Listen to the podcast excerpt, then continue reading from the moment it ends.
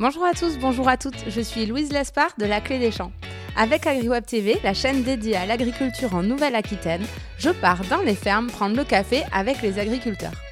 J'arrive avec ma table, deux chaises et mon thermos de café et c'est parti pour une discussion sans filtre avec ces personnalités hors du commun. Aujourd'hui, j'ai le plaisir de me rendre à Genouillé, au sud de la Vienne, pour rencontrer Dominique Gaborio. Dominique est installé en grande culture. Il produit entre autres des céréales, du colza, des cultures fourragères ou encore des protéagineux. Je suis partie à sa rencontre car depuis bientôt 10 ans, Dominique s'est inscrit dans une démarche d'agroécologie. Alternance des cultures, couverts végétaux, échange avec les éleveurs voisins, il travaille au quotidien pour une agriculture qui combine performance et respect de l'environnement. Il va nous raconter tout ça. Mais avant de commencer, n'oubliez pas que les cafés fermiers sont avant tout un format vidéo de 10 minutes que vous pouvez retrouver sur agriweb.tv. Je vous mets le lien dans le descriptif de l'épisode. Allez, c'est parti, partons à sa rencontre. C'est l'épisode 5 des cafés fermiers d'AgriWeb TV.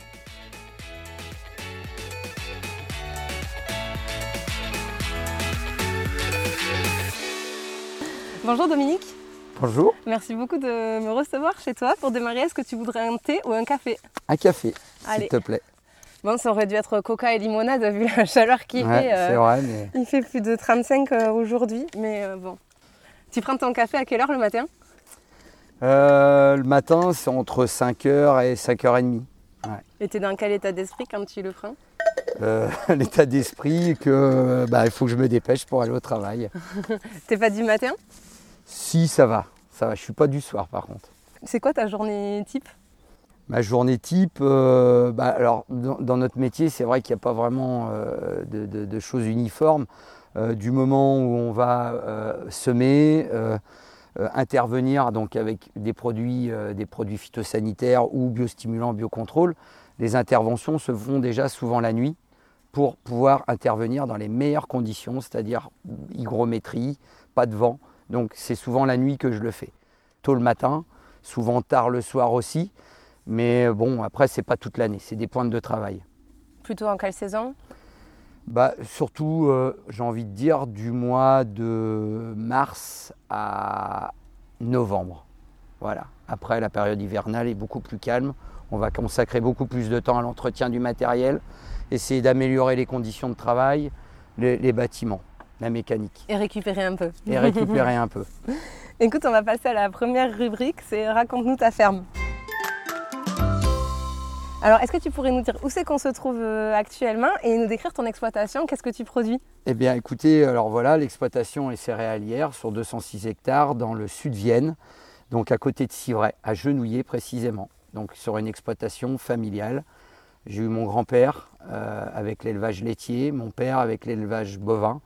On a dû arrêter l'élevage par rapport à une situation géographique en plein bourg de Genouillé.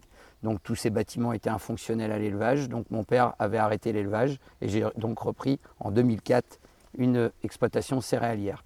Alors ça a été quoi le déclic pour toi euh, de reprendre l'exploitation? Ça a été naturel ou? Euh, Le déclic, bah, pas tout à fait. Alors euh, passer beaucoup de temps avec mon père euh, étant jeune, donc passionné par les, les tracteurs, conduit le tracteur très, très tôt, les conduire les tracteurs avec les remorques de céréales pendant les moissons, participer aux travaux des champs. C'est pour ça qu'il y a plein de tracteurs chez toi. A... Je mettrai des vidéos, mais c'est vrai qu'il y a, j'en ai jamais vu voilà, autant. On, on, est, on est deux sur l'exploitation, mais c'est vrai que les tracteurs, il y en a quand même plusieurs. Euh, maintenant, euh, voilà, euh, le, le, le, système céréalier a été, a été, choisi, euh, a été choisi dès le départ. voilà. Et, et, et toi, ça, ça, ça s'est fait dans la continuité Dans la continuité, ouais. oui. Oui, oui, dans la continuité. Tu t'es jamais dit que tu allais faire autre chose? Non, non, on a, on a à un moment hésité à partir sur une autre voie. Et, et, je suis revenu dans le cursus scolaire au niveau agricole pour reprendre voilà, un cycle apprentissage et, euh, et, voilà qui m'a amené à m'installer quand mon père est reparti à la retraite. Voilà, on n'a jamais été installés tous les deux en même temps. Et hum, on a été la matinée ensemble là parce que tu as mmh. été euh, lauréat euh, de la Fondation de l'agriculture durable de Nouvelle-Aquitaine. Mmh. Euh, Est-ce que tu peux nous raconter euh, bah, ce que tu mets en place sur ta, ton exploitation? Enfin, Quelle est ta démarche pour que tu aies été lauréat de ce prix? Eh bien, tout d'abord, la démarche, elle a, elle a, démarré dès l'installation en 2004, justement où j'évoquais qu'on avait perdu l'élevage par rapport aux circonstances. Et j'ai voulu réintroduire l'élevage, alors d'une façon sous forme de partenariat. Donc on a été, j'ai été chercher en fait des éleveurs pour qu'on puisse trouver des, solutions du donnant-donnant, comme on dit. Donc ça a commencé par des échanges paille-fumier. on avait des prairies, donc on a trouvé des éleveurs pour nous prendre l'herbe sur pied. Donc on a échangé l'herbe de prairie donc, contre du fumier. Et dans un second temps, on s'est rendu compte qu'on avait des périodes creuses entre deux cultures, par exemple entre un blé et un tournesol. Donc un blé qu'on récolte au mois de juillet et un tournesol ou un maïs qu'on va semer au mois d'avril. Donc euh, euh, le premier constat, c'est qu'on voyait des, adventices prendre la place. Hein. La nature euh, n'aime pas le vide, donc on, a, on, a, subi ça alors mécaniquement ou chimiquement hein, pour détruire toutes ces mauvaises herbes. Donc on s'est dit, mais pourquoi pas implanter?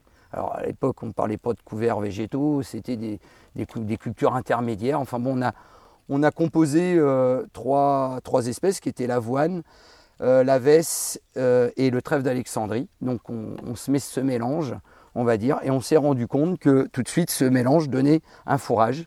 Donc on s'est dit, mais là aussi, il nous manque un éleveur pour valoriser ce couvert végétal. Mmh. Donc on, a eu un, moutonnier là près de chez nous, une dizaine de kilomètres, euh, qui a aujourd'hui 900 moutons et où il lui manquait de la surface pour la pâture ou euh, voilà, des, problématiques de, nourriture. Donc on lui a offert nos, couverts végétaux.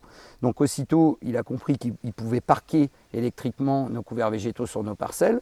Il a à la charge, bien sûr, la surveillance et la mise en place des clôtures. Moi, j'ai l'obligation d'implanter un couvert végétal qui lui permet d'alimenter ses moutons. Donc entre nos deux cultures, comme j'ai évoqué ça tout à l'heure, euh, où le couvert végétal va pouvoir se développer du mois de juillet la, plantation. Un couvert végétal, euh, qu'on comprenne bien, parce que qu'est-ce que qu'est-ce que c'est concrètement eh ben, C'est de l'herbe En fait, c'est des espèces qui vont être complémentaires, qui vont me permettre à moi de, par des légumineuses, capter de l'azote de l'air euh, pour la restituer au sol, donc nourrir mon sol, structurer le sol. Donc on a commencé à remplacer le métal par la racine. Donc on, a, vu des vers de terre, parce qu'à l'époque, il y a 15 ans, on avait encore recours à un labour très ponctuel euh, devant nos cultures de printemps d'ailleurs. Et tout de suite, en labourant, on a vu que la structure était complètement différente. Euh, euh, ou euh, les vers de terre, euh, réapparition des vers de terre, même si on en a tout le temps, hein, que ce soit un, système assez conventionnel ou, le nôtre aujourd'hui. mais on a vu vraiment une multiplication des vers de terre dans, notre sol, et puis je vous dis vraiment l'aspect structurant. Ah, Donc à partir de là, l'éleveur, on a développé ce couvert, on a réintroduit plusieurs graines parce qu'on l'a complexifié. Et plus on le complexifiait, plus on a compris que euh, voilà, la nature allait, euh, on va dire, faire lever aussi les graines en fonction du climat, des typologies de sol, euh, allait faire lever les, graines, parce que des fois, oui, il va passer un mois, un mois et demi sans eau, mais en fonction des, des, espèces, il y a toujours du couvert. Voilà. Mm. Donc ça, ça permet aujourd'hui de nourrir entre 400 et 500 brebis tous les ans. Du coup, dans ce que tu nous parlais, il y a deux choses. Il y a le travail avec euh, l'élevage. En fait, c'est une des bases d'une agriculture euh, durable. Finalement, j'avais euh, interviewé Jean-Louis Perrault, qui est spécialiste de l'élevage. Il racontait ça, que le problème de l'agriculture aujourd'hui, c'était la mm. spécialisation des fermes que en culture mm. ou que en élevage. Et donc, toi, c'est ça, tu as essayé de réintroduire le cercle vertueux entre culture et élevage. C'est ça que tu as essayé de faire C'est ça, de, de, réintroduire de l'élevage, parce que je pense que c'est vraiment le meilleur équilibre pour la pérennité de nos exploitations. Euh, la matière organique animale est là pour de la nourriture au sol, pour que le sol redonne de la vigueur à nos céréales. Donc toute cette partie oligo-éléments, la partie du biotope. Donc euh, voilà, aujourd'hui, je me vois mal cultiver sans avoir à un moment euh, une trace d'élevage. Oui, parce que finalement, le fumier des vaches, il n'y a pas meilleur presque bah, fertilisant pour les ah, bah, cultures, c'est ça Bien sûr. Et après, vice-versa, euh, c'est ce que tu nous racontais, que les cultures, euh, bah, nous par exemple sur le blé, on mange que les grains, on ne mange pas la tige, donc l'élevage permet de recycler finalement exactement, ça aussi. C'est ça qu'on appelle le cercle vertueux. Exactement. Très bien. Et la deuxième chose dont tu nous parlais, c'est la vie dans le sol. Oui. Et là, j'ai l'impression qu'il y a un vrai changement, c'est-à-dire qu'avant, on voyait le sol comme un support de production et on lui balançait ce mm. qu'on avait l'impression qu'il avait besoin, et puis mm, mm. voilà, pour qu'il fasse comme on veut. Et aujourd'hui, là, ce que tu nous expliques, tu essayes de recréer la vie dans ce bah, sol-là, c'est ça? C'est vrai qu'on a, on a euh, redécouvert euh, toute la partie agronomique, en fait, qu'on avait un peu oubliée euh, sous nos pieds. Hein. C'est vrai que on, s'occupait juste de, de, travailler le sol, que ça soit le plus parfait possible, qu'il n'y ait pas une mauvaise herbe qui dépasse, etc. Et c'est vrai qu'aujourd'hui, on a complètement quitté ce schéma-là. Maintenant, voilà, j'ai l'impression que ce système est plus euh, résilient en soi. Mmh. Par contre, euh, bah là, tu emploies des termes hyper techniques et tout ça, ça, complexifie beaucoup le travail de, réfléchir avec le vivant et pas contre, entre guillemets. Euh, bah oui, c'est vrai qu'on a, c'est un, complètement un autre schéma. Donc j'insiste bien, beaucoup de formations préalables hein, depuis 10 ans. On estimait ça entre 20 et 30 jours de formation par an. Donc à, la, fois avec des experts agronomes mmh. qui nous ont permis vraiment d'avoir une ouverture d'esprit, un déclic à un moment. Et c'est là qu'on a dit, mais faut, c'est là qu'il faut aller. Quoi. Il n'y a pas il n'y a pas mm. d'autre moyen. Et, aujourd'hui, je ne reviendrai pas en arrière. C'est sûr qu'il n'y a plus de, de, charrues sur l'exploitation. Il y a plus. Euh, nous, l'obsession, c'est de couvrir les sols. Voilà, euh, de régler les problèmes, les problématiques de l'érosion, euh, réintroduire donc l'élevage. Donc, on a, on a revu tout le schéma. Et je crois que tu travailles avec des apiculteurs aussi. Oui, alors on a, on a trois, trois apiculteurs qui nous, qui nous répartissent à peu près 90 ruches sur l'exploitation. Donc c'est vrai qu'à la fois avec l'introduction de la luzerne, l'introduction des couverts végétaux, l'introduction, bon, le colza qui est, présent, qui était présent et qui est encore présent. Donc euh, toutes ces plantes euh, permettent d'alimenter, on va dire, euh, de la nourriture pour, pour les abeilles toute l'année. Mmh. Et du coup, tu nous parlais de rotation des cultures aussi tu as complexifié ça également, je crois que. Parce que la PAC impose, impose, de plus en plus quand même cette euh, rotation. Déjà, est-ce que tu peux nous expliquer pourquoi et nous dire toi ce que tu fais en plus? Oui, oui, c'est vrai que bon, la PAC, premièrement, par un aspect réglementaire, a, imposé euh, la rotation, euh, mais on a été au-delà. On a compris plus on allait avoir de différentes cultures avec des alternances, oui, à la fois de, de, de, dates de, mise en terre, de, désherbants aussi mmh. également, donc ce qui nous permet aussi de moins en mettre euh, du fait qu'on ait plusieurs cultures et la nature n'aime pas euh, les cycles réguliers. Euh, donc constamment. parce qu'en fait, si tu as toujours la même culture pour qu'on comprenne bien sur le même champ, les ravageurs, ils ont le temps de s'installer. Les ravageurs, ils, ont compris que tous les ans, mmh. il allait y avoir la même. L'adventice, exactement pareil, donc des résistances face à des produits phyto, dont des désherbants. Donc aujourd'hui, on a réintroduit euh, des pois de printemps, donc de la luzerne, de la févrole, euh, du sorgho, du soja, euh, donc des prairies, ça, bon, donc destiné pour les éleveurs, du tournesol, du maïs, même en culture sèche, hein, vous voyez, donc la, rentabilité, on ne calcule plus la marge à, la culture, mais la marge à l'exploitation. Euh, oui, parce que quand tu es en période de couverts végétaux, j'imagine que là, c'est pas du tout le plus ah bah rentable ah non. non, non, non. Alors, c'est vrai que c'est un investissement supplémentaire, mais euh, qui est très compliqué à, estimer. Et le retour sur investissement, alors on en est convaincu, il se fait sur plusieurs années, forcément. Même la réintroduction des matières organiques animales, hein, il n'est pas euh, systématique comme l'application d'un produit de synthèse où le résultat est, est direct. Donc euh, il a fallu être très patient et, le sol aujourd'hui, euh, je pense, nous le rend bien. Mm. Donc euh, c'est un travail de longue haleine. Donc ça fait 15 ans qu'on a, qu'on a intégré des couverts végétaux sur l'exploitation et je pense que réellement ça fait 5 ans où le retour sur investissement est en ah train de se faire. Donc c'est vraiment de long terme. Et il y a 15 ans, quand tu as démarré ce type de pratique, comment le voisinage t'a regardé un peu, ou les autres agriculteurs un bah, peu comme un Indien non euh, Le voisinage, mon salarié, mon père, euh, c'était un peu compliqué parce que ils n'ont pas fait les formations avec moi, forcément. Mon père avait un schéma et, il était tout à fait respectable. C'est celui-là qu'on lui avait appris de faire. Mon grand-père, bah, il a fallu nourrir euh, l'après-deuxième guerre mondiale. Donc ce défi, il a été relevé.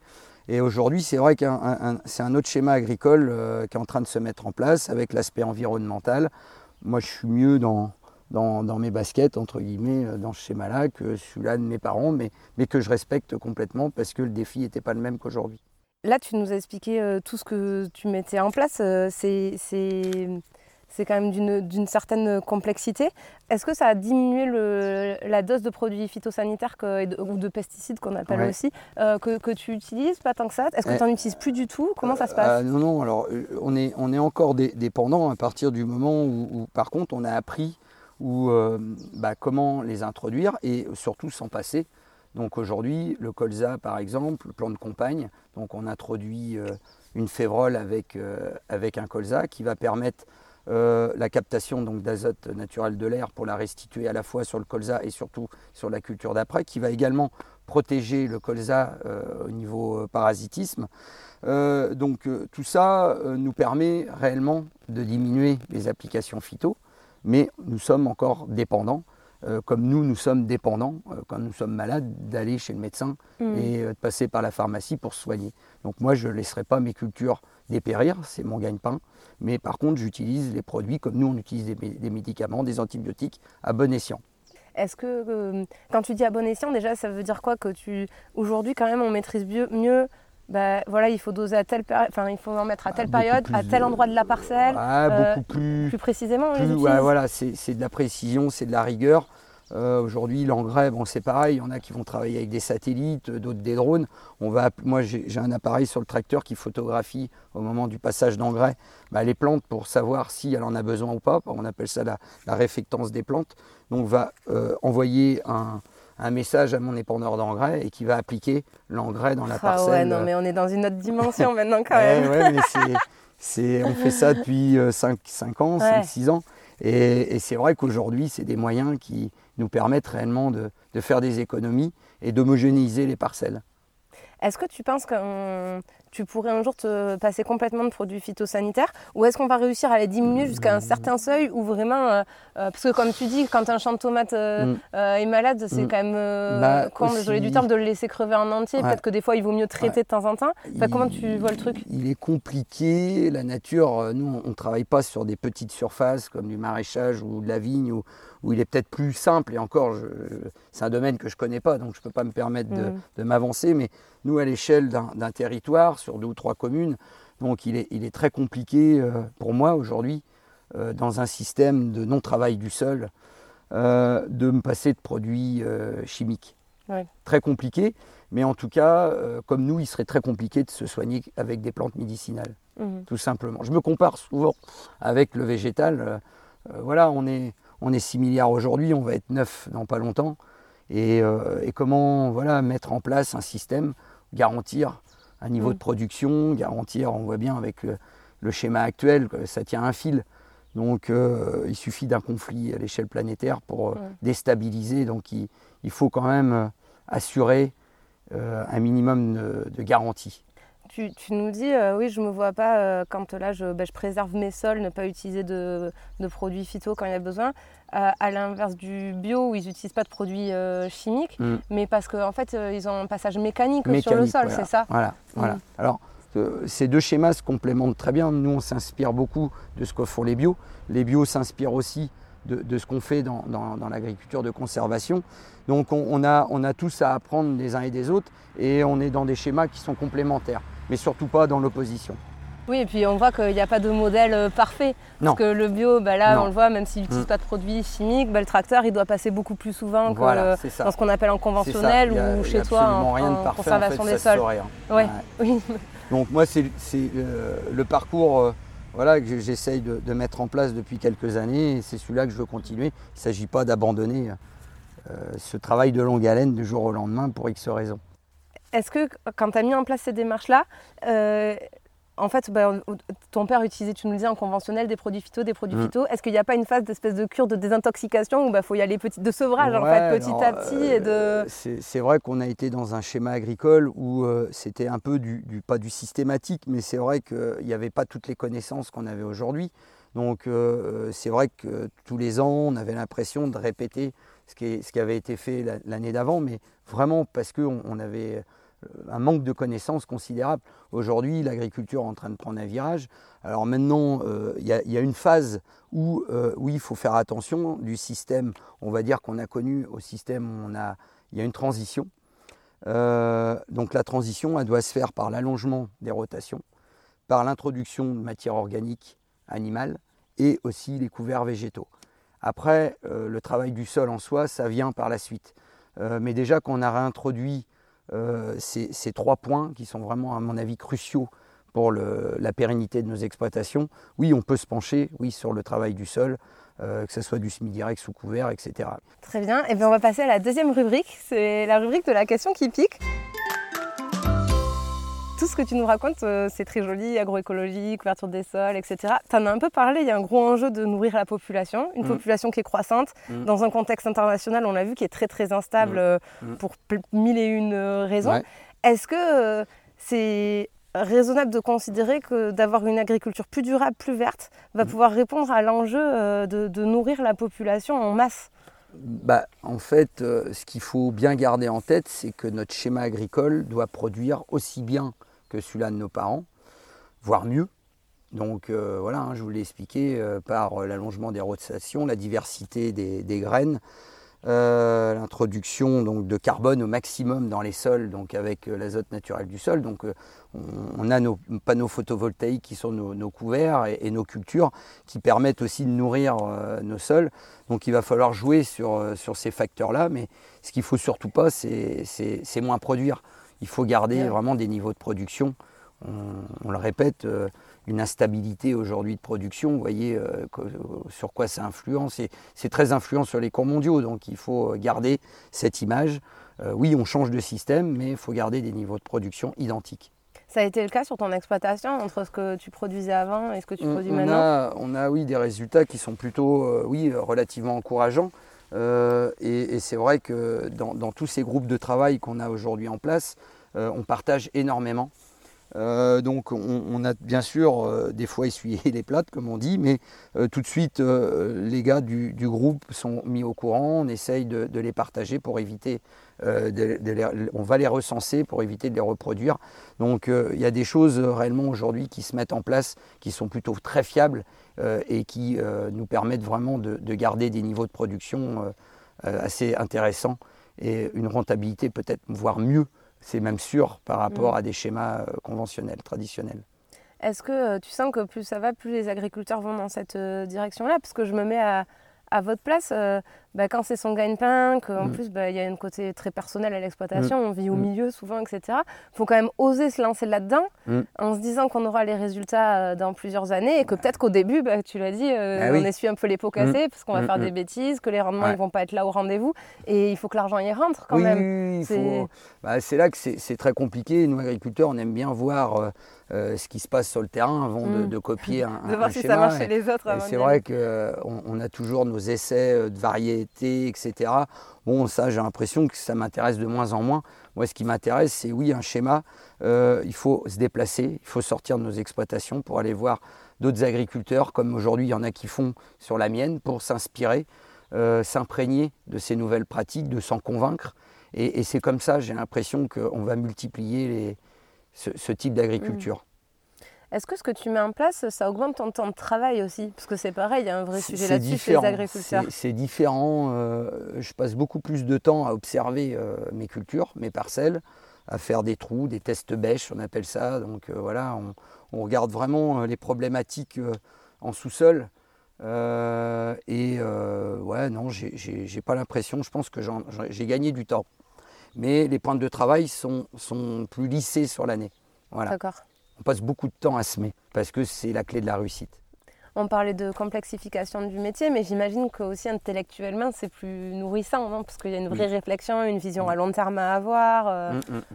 C'est assez perturbant euh, psychologiquement au début. Hein. C'est vrai que les nuits, euh, les nuits sont courtes, on va dire, parce qu'on est toujours en train de ressasser des moyens. C'est un peu de, pas de la haute couture, j'ai envie de dire, mais c'est plus complexe euh, que certains schémas agricoles où euh, voilà, on enchaîne les, interventions.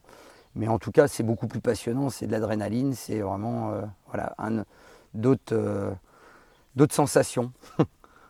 Et hum, euh, bah là, on a, un bon, un bon, exemple sur les trois mois qui sont passés. Il y a eu un épisode de grêle. Là, on est en plein épisode de sécheresse. Mm. Est-ce que euh, ces pratiques agroécologiques, ces pratiques durables, elles s'adaptent à ce changement climatique?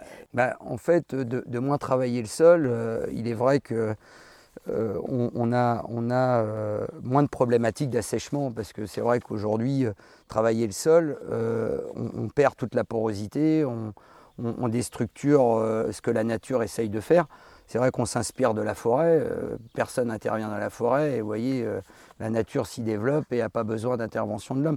Donc c'est vrai qu'on a tendance à, prendre un peu aussi euh, de, ce schéma-là, mais en tout cas, non, on, a, moins de problématiques au niveau sécheresse, même si on le subit, mais, de ne pas travailler le sol va, permettre d'avoir plus de, réserves utiles pour, nos cultures. Mmh. On, on l'a dit là, euh, pour, pour terminer, tu as été lauréat euh, là, du, du concours de l'agriculture de la Fondation d'agriculture durable de Nouvelle-Aquitaine. Tu as eu un prix national aussi. Mm. Euh, pourquoi tu participes à ces concours et est-ce que ça permet de finalement de faire savoir au grand public que les choses elles évoluent? Bah, je pense que c'est primordial aujourd'hui, euh, alors pas de participer à des concours, hein, parce que franchement, la Chambre d'agriculture, m'a- connaissant très bien innovation, là, euh, connaissant très bien l'exploitation, m'a dit écoute, c'est vrai que ça serait un moyen de communiquer, tu peux participer, après, euh, voilà, on verra. Et je m'attendais pas à ça, oui, en effet. raflées. on a, on a, on a. Alors euh, bon, c'est vrai que c'est, ça fait plaisir, ça réconforte aussi qu'on est, on est peut-être sur la bonne, le, le- le bon chemin. Mais en tout cas, oui, ça permet aussi de communiquer parce que je pense que c'est important, comme je vous l'ai dit, euh, ce schéma agricole, euh, il- il- on ne l'apprend pas à l'école. On l'apprend sur le terrain. C'est nous agriculteurs qui, l'écrivons aujourd'hui sur les livres. Demain, c'est peut-être grâce à ça que l'enseignement agricole va changer, va être bouleversé parce que ça partira de là. hein. Mm. dire, euh, c'est comme l'éducation, c'est, des tout petits comme on dit. Et, et, et- et je pense que ça fait partie de notre métier aujourd'hui de, de pouvoir communiquer. Et, et oui, d'avoir participé à ces concours euh, me permet aujourd'hui, vous voyez, de, de vous parler et de diffuser ça après. Ouais. Oui, qui voudra l'entendre en tout cas. Je ne sais pas si des gens extérieurs au métier se rendent compte que le métier d'agriculteur aujourd'hui il est si complexe. quoi. Enfin, là on est sur Bac plus 5, euh, Non, Bac non, plus 10 non, c'est- agriculture. C'est- simplement euh, de, de l'exigence aussi avec soi-même et puis euh, des convictions. Quoi. Mhm. Donc, euh, et quand on voit que ça marche, bah, on a envie de, de progresser. Et ton père aujourd'hui il voit ça de quel œil euh, 15 ans plus tard? Bah, au début, ça a été compliqué de, de- de voir ces champs euh, avoir une autre tournure, hein, de, de semer des blés euh, dans des févroles, de semer des blés dans des repousses de colza, de, de voir des moutons euh, débarquer euh, au mois d'octobre, euh, des cultures qu'il avait plus l'habitude de voir depuis mon grand-père, on va dire, où on avait un peu spécifié euh, euh, les hectares euh, avec du colza, du tournesol, et ça s'arrêtait là. Maintenant, aujourd'hui, oui, euh, on- on- il a compris que ça marchait, parce qu'il voit bien qu'il y a du blé quand même qui, qui rentre tous les étés, et, et des niveaux de rendement comme on a, je pense, et, et ça, euh, euh, ma comptabilité peut en parler aussi, des niveaux de rendement qu'on n'a jamais atteints historiquement. Et, et tous les ans, la courbe, elle est croissante, donc euh, on est capable de tout revoir, de tout refaire, de tout remettre à plat, et, et vraiment d'augmenter, euh, voire d'aussi bien, enfin, de faire aussi bien, voire d'augmenter la production. Bon, mais écoute, on va passer à la dernière rubrique, c'est la boîte à questions. Je t'ai amené trois boîtes. Je vais te laisser choisir celle que tu voudras. Ok, allez. N'aie pas peur, ça va bien se passer. ça hein. va pas me sauter dessus. Non, je t'ai encore mis de Je serpent te laisse dedans. lire ou... Non, vas-y, tu peux y aller. Hop. Le conseil. Très bien. Et ben, quel conseil tu donnerais euh, à un agriculteur qui voudrait se lancer? Bah, le conseil, euh, donc pour, pour s'en convaincre déjà, oui, alors de- de- d'intégrer des, des groupes de travail, hein, tels qu'on a intégré, nous, les, les groupes défis et Cofito il y a, il y a une dizaine d'années, d'être accompagnés, de consacrer et de sacrifier du temps voilà, sur l'exploitation, à partir en formation telle qu'on a pu le faire. Et de ne pas rester seul. Voilà, et pas rester seul, ouais, exactement. Eh bien, merci beaucoup pour ton accueil, Ben, Dominique. merci à et puis pour l'ombre de ton jardin, parce qu'une dernière, il y avait de l'air. et je pense que j'ai été gagnante si- par rapport à si j'étais restée à. Bordeaux cet après-midi. Au plaisir. Donc encore merci, à bientôt. Merci à vous. Et voilà, c'en est fini pour cet épisode de la série Les cafés fermiers d'AgriWeb TV. Si vous voulez en savoir plus sur notre agriculteur ou notre agricultrice du jour, n'hésitez pas à vous rendre sur le site internet d'AgriWeb TV, agriweb.tv. Nous avons enregistré une vidéo de 5 minutes en même temps que le podcast. Vous pourrez donc mettre un visage sur une voix, mais aussi voir les images de l'exploitation. Et puis surtout, vous pourrez découvrir plein d'agriculteurs d'exception en Nouvelle-Aquitaine.